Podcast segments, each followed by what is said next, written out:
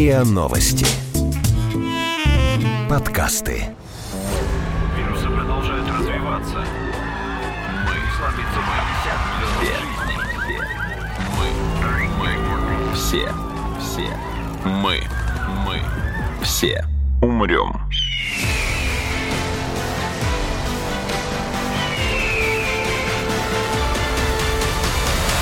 Мы все умрем.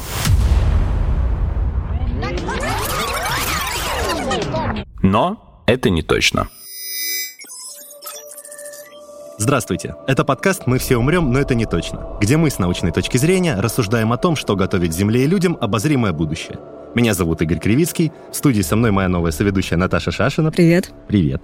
И в гостях у нас сегодня Федор Сенатов, кандидат физико-математических наук, доцент кафедры физической химии НИТУ МИСИС. Здравствуйте, Федор. Здравствуйте. Мне очень нравится обсуждать с э, Федором научно-технические темы, в том числе ту, о которой мы хотели бы поговорить сегодня, а именно, что-то меня зацепило в последнее время тема 3D-печати. Я даже сходил на фестиваль 3D-печати, который проходил в Москва-Сити, и, но только укрепился в своем интересе к этой теме. Портал Headhunter не так давно составил список самых востребованных профессий ближайшего десятилетия, по их мнению. И среди них был назван инженер 3D-печати. С учетом того, что сегодня уже школы оснащают 3D-принтерами, это выглядит, с моей точки зрения, достаточно правдоподобно. Федор, по-вашему, каковы прогнозы отрасли 3D-печати в мире в целом и в России в частности в ближайшие годы? Прогноз явно положительный, потому что на самом деле это действительно очень такая многопрофильная штука, 3D-печать, и она сейчас уже к текущему моменту включает в себя очень-очень много всего, потому что это один из способов аддитивного производства.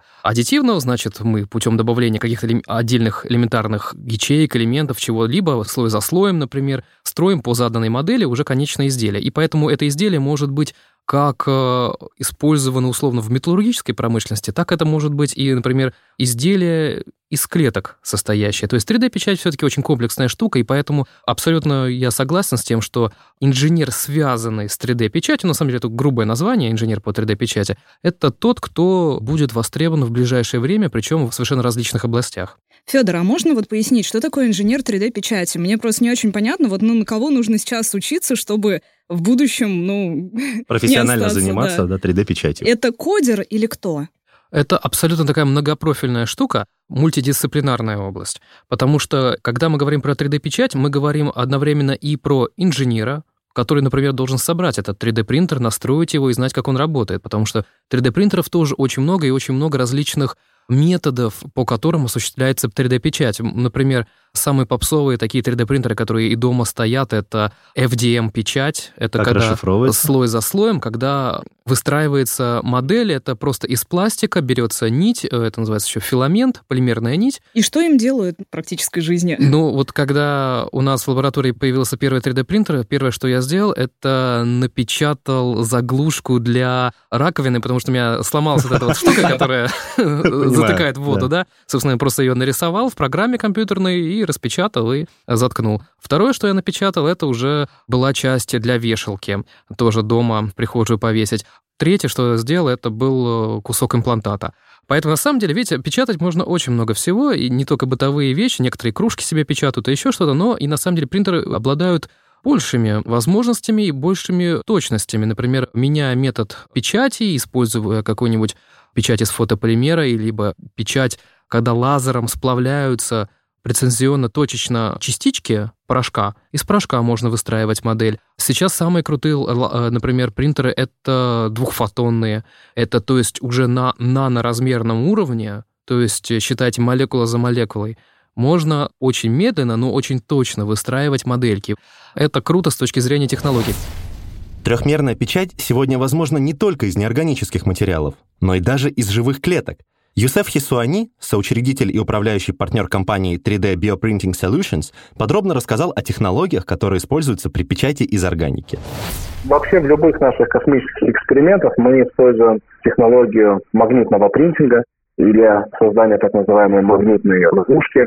То есть управление клеточным материалом происходит за счет магнитных волн. Это как раз-таки одно из таких наиболее сейчас новых направлений в биопечати. Причем, поскольку при использовании магнитных ловушек напечатанные объекты, они левитируют в пространстве, собственно, это удобнее делать в условиях естественной микрогравитации.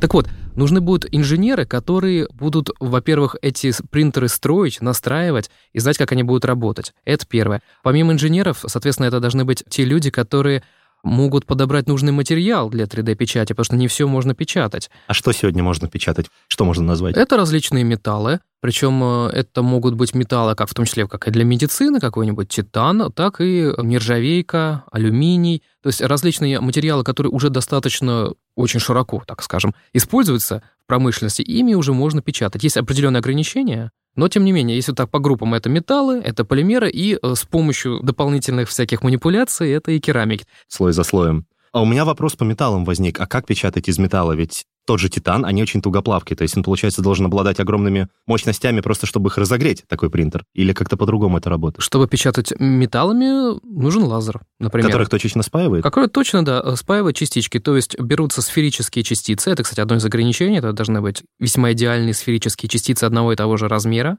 то есть монодисперсные, и эти частички вместе их контакта сплавляются, и так дальше слой за слоем, порошочек за порошочком все это выстраивается стандартным методом просто литья. И, соответственно, нужны будут материаловеды, вот если мы говорим про профессии, то есть те люди, которые знают, как, во-первых, сделать такой материал, из которого можно печатать, знают какие-то нюансы его физико-химические, там, механические, чтобы правильно подобрать материал для печати изделия. Вот это уже, смотрите, второе. Инженер, материаловед, если мы говорим про применение в медицине, он должен быть еще и немножечко биологом и медиком, чтобы понимать, а какой же орган он должен вырастить. Потому что одно дело, можно сказать, медик, а вот вырастите мне почку, а другое дело, этот инженер скажет, а что такое почка, как я ее должен выращивать. Он должен хоть что-то понимать, как это внутри выглядит, и из чего он должен это все печатать. Поэтому это, на наш взгляд, это не просто материаловеды, это может быть и биоматериаловеды, Собственно, вот это вот одна из специальностей, которая вот прямо в этом году тоже появилась. Мы все умрем.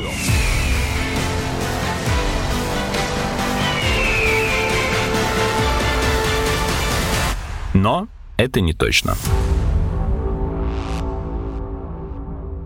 Получается, HeadHunter говорит, что это вот профессии ближайшего десятилетия. Неужели действительно вот в ближайшие 10 лет мы уже полностью перейдем на производство очень многих вещей с помощью 3D-печати? Массовое производство нет. Все-таки 3D-печать — это не серийное производство, это индивидуализированное производство. Поэтому если оно где начнет более широко применяться, это все-таки медицина. И, собственно, сейчас уже есть такой тренд на то, чтобы пытаться оснащать отдельные клиники 3D-принтерами, чтобы можно было что-то быстренько вырастить какой-то элемент, э, например, костей, либо органа, который будет подвержен операции. То есть пока у человека сняли компьютерную томограмму, можно по компьютерной томограмме быстро распечатать, и чтобы вот этот элемент, э, который сосканировали человеку, у которого повреждение, и чтобы хирург потренировался быстренько на нем. Это один из способов применения. Второй способ применения — это уже прям по месту печатать конкретную заплатку, конкретный орган, но вот это дело как раз э, следующих нескольких десятилетий. Бедренной кости, ну, лучевой кости и так далее. А вот напечатали, а вот чтобы именно действительно это приживили человеку, чтобы да. это прижилось, так и было, да? Да, да, да. Отдельные такие действительно примеры есть и человеку, и животному. В частности, вот мы работаем в ветеринарии, то есть у нас уже ходят собачки, кошки. А вот я читала новость, что израильские ученые напечатали сердце. А вот как с ним быть? С костью более-менее понятно, а вот сердце-то, наверное, напечатанное очень сложно человеку как-то приживлять. Да, действительно, вот печать других уже тканей, не костной ткани или хрящевой ткани, а вот мышечная ткань, в принципе, вот мягкие какие-то ткани, это прямо отдельный такой челлендж для науки, для биоматериаловедения, для медицины, потому что когда мы переходим от печати синтетическими материалами к печати с использованием клеточных технологий, когда уже надо вам как-то выстраивать клетки на какой-то поверхности и заставлять их правильно расти, дифференцироваться, вот тут уже как раз возникает много добавочных проблем. Вот когда вы работаете с синтетическими материалами, вам надо просто добиться каких-то таких уже более понятных для инженера параметров прочность, какая-то определенная архитектура имплантата. То есть если это кость пористая, значит, у нее должны быть определенные размеры пор и так далее. В принципе, сейчас уже наука довольно хорошо умеет это решать. Когда вы начинаете печатать клетками, э, у вас возникают дополнительные проблемы, что эти клетки должны определенным образом должны друг с другом как-то соприкасаться. То есть клетка — это все-таки такая живая штука. Печать из органических материалов сопряжена с рядом сложностей. Компания Bioprinting Solutions провела интересный эксперимент и успешно распечатала кусок мяса в космосе на борту МКС. Юсеф Хисуани рассказал, каким образом. Здесь, если мы говорим про биопринтинг, под биопечатью тоже подразумеваются разные технологии. Это и так называемая экструзионная технология, которая, в общем-то, и похожа на, э, несколько на FDM, на Fused Deposition Modeling печать, но разница в том, что мы не используем высокие температуры, потому что высокие температуры губительны для клеток. Да? Это и струйные биопринтеры, это лазерные биопринтеры, то есть э, управление клетками происходит за счет лазерного пучка. И сейчас появляются новые типы биопринтеров. Это управление клеточным материалом с использованием акустических и магнитных волн. Поэтому так же, как по 3D-принтингам классическим имеется в виду ряд технологий, то и под биопринтингом также имеется в виду целая линейка технологий. А у меня еще такой обывательский вопрос на перспективу. Ну вот представить, если как это будет в пластической хирургии. Получается, что можно напечатать э, там тысячу одинаковых прекрасных губ, носов, ушей, и люди, в общем, будут их все себе устанавливать. Так получается? Модульное ширпотребное лицо. Да. Ладно, это мы отвлеклись. Ну, в принципе, вот эти все, то, что условно назовем 3D-технологии, они сейчас э, применяются в том числе для косметической хирургии, это есть такое, и во-первых, применяется уже в пластике 3D-сканирование, 3D-сканирование лица, чтобы можно было понять, но это не только в косметической отрасли, там, эстетической хирургии, но это, в принципе, и в реконструктивной хирургии, если человек в ходе там аварии что-то потерял. Ну, например, если человек потерял там ухо, там, или еще что-то, то это, в принципе, можно восстановить. И, в принципе, кстати, вот и на людях были такие уже проведены операции с ушами. Что можно сделать? Можно провести 3D-сканирование лица человека, или там просто, если это кость, то и черепа, например, с помощью компьютерной томографии, и достроить по желанию клиента, если это эстетическая хирургия, нужные э, элементы, например, лица. Например, хочется скулы более выдающиеся, соответственно, можно это достроить э, с помощью компьютерного моделирования э, в достаточно стандартном таком софте, и потом например, провести вначале пробную печать из каких-нибудь обычных материалов, просто чтобы человек посмотрел, ну, какое у него будет лицо в будущем, чтобы он мог потрогать свое лицо. Wow. Ну, модель своего лица. Я понимаю, да. А потом уже из нужных биосовместимых материалов э, или там без нужных биоактивных материалов напечатать э, вставки, которые могут быть э, имплантированы под кожу, например, на место, где есть скулы, там это закрепить, и, соответственно, человек уже получает скулы такие же, которые ему показали на 3D-модели. Но, тем не менее, если мы, в принципе, говорим про такую перспективу, да, это сейчас есть, и значит, это может, скорее всего, дальше более активно внедряться. Мы все умрем.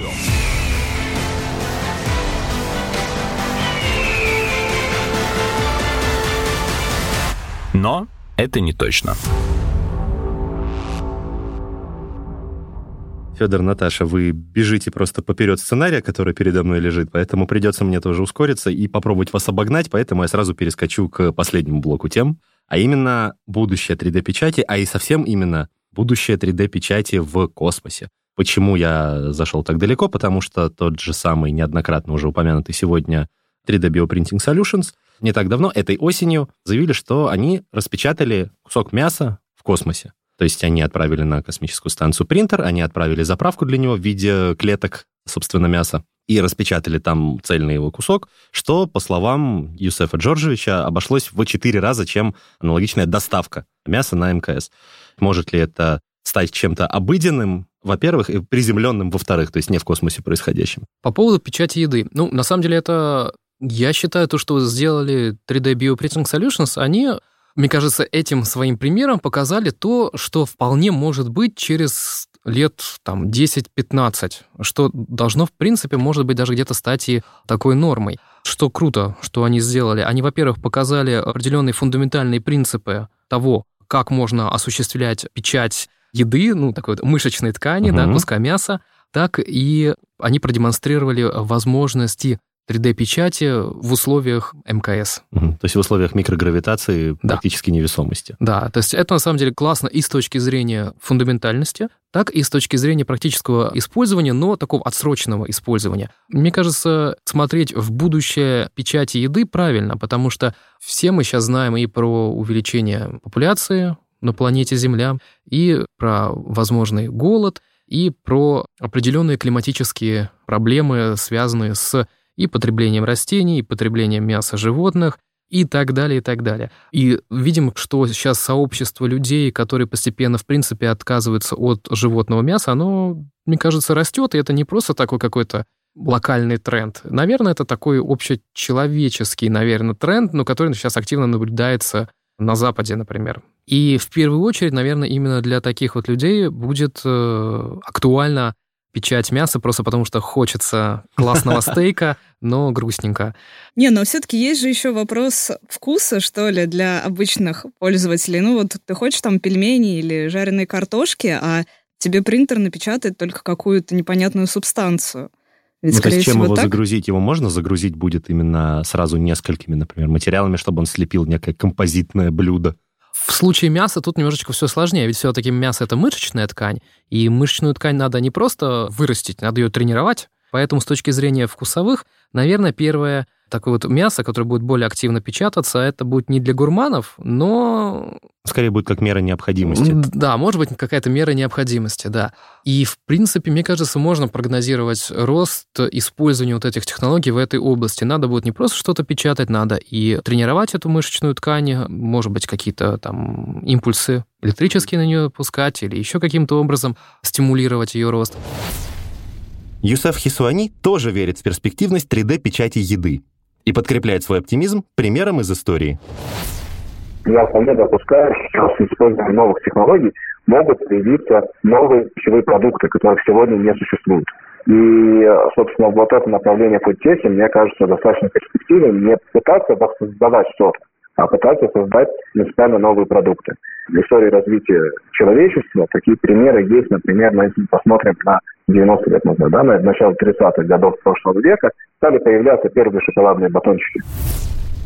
Это была та тема, которую коротенько хотел обсудить. А если говорить про более, на мой взгляд, интересную, но более обширную тему, 3D-печати в космосе. Некоторые футуристы предполагают, что можно будет использовать лунный либо марсианский грунт для печати элементов базы, которые будут строить там для освоения. Вот что-то в этом направлении. В принципе, может...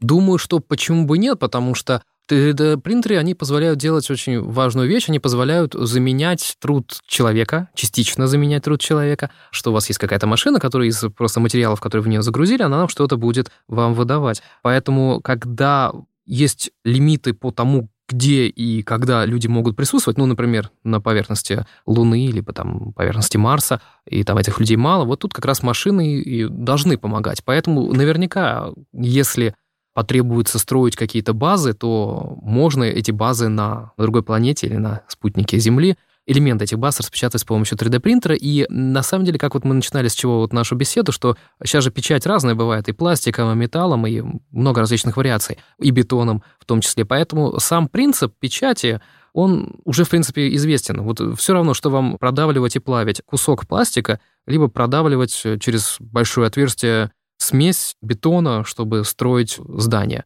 Но технологически смысл абсолютно один и тот же. Ну или продавливать кусок мяса для того, чтобы построить какой-то орган. То есть мы в будущем будем печатать не только колонии, но и колонистов к ним. Большое спасибо, Федор, что сегодня пришли и приняли участие в этом подкасте. Спасибо. Спасибо, Наташа, что была сегодня классной соведущей. Спасибо. Это был подкаст «Мы все умрем, но это не точно». Подписывайтесь на наш подкаст на сайте ria.ru, в приложениях подкаст, Store и CastBox. Заходите, смотрите наш Инстаграм, ria, нижнее подчеркивание, подкаст. И присылайте свои вопросы на подкаст собака rian.ru. Вирусы продолжают развиваться. Мы Мы, мы, все, все, мы, мы, все умрем.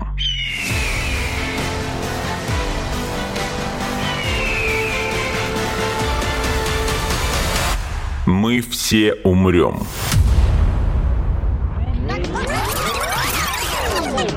Но это не точно.